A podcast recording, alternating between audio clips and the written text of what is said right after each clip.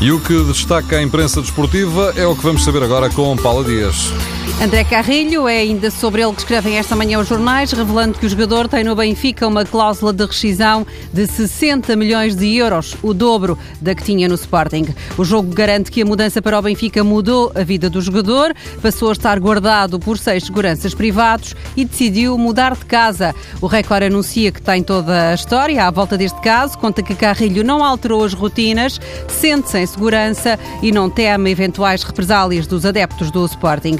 A bola encontrou o jogador ontem de manhã em Lisboa, mas Carrilho respondeu apenas com um sorriso, desafiado para falar sobre a troca de clube. Neste caso, Bruno de Carvalho anuncia no Facebook um processo contra Carrilho, garantindo que os tribunais vão decidir quanto é que o jogador vai ter de pagar ao Sporting. No Benfica há um alarme por causa de Luizão. O capitão ainda sente dores e o Record revela que dificilmente ele vai estar no jogo com o Belenenses amanhã à noite no Restelo com Lisandro Lopes lesionado. As alternativas para jogar ao lado de Jardel são Lindelof e Samaris. A bola tem uma entrevista com Pizzi. O jogador assegura que o Benfica está na luta e quer o tri.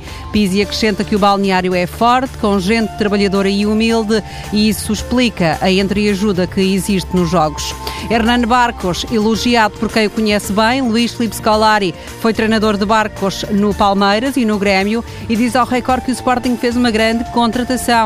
Filipão descreve o jogador, dizendo que ele é mortífero na área e é importante que o Sporting perceba que Barcos não é jogador para ficar parado na área e, se Jesus quiser, pode fazer uma boa dupla com Slimani. Remata Scolari. O Futebol Clube do Porto já tem o Jamor à vista. Nos jornais estão as crónicas de uma vitória folgada com o Gil Vicente e também os relatos de uma equipa que está mudada e que com José Peseiro vai deixando outra imagem. O que é que falta dizer? Foram sete golos e um funeral, escreve o jornal Marca sobre a goleada do Barcelona ao Valência, que coloca praticamente o Barça na final da Taça do Rei. O eco da derrota estrondosa, a pior em 23 anos, chegou à Inglaterra. O Daily Mail escreve sobre o pesadelo de Gary Neville. Nos jornais ingleses, Diego Costa está no topo das notícias. No empate a zero entre o Chelsea e o Watford, o jogador espanhol envolveu-se em cenas de violência com o colombiano Javier Paredes. Diego Costa viu um cartão cartão amarelo, ainda teve sorte. Paula Dias com a revista de imprensa de Desporto.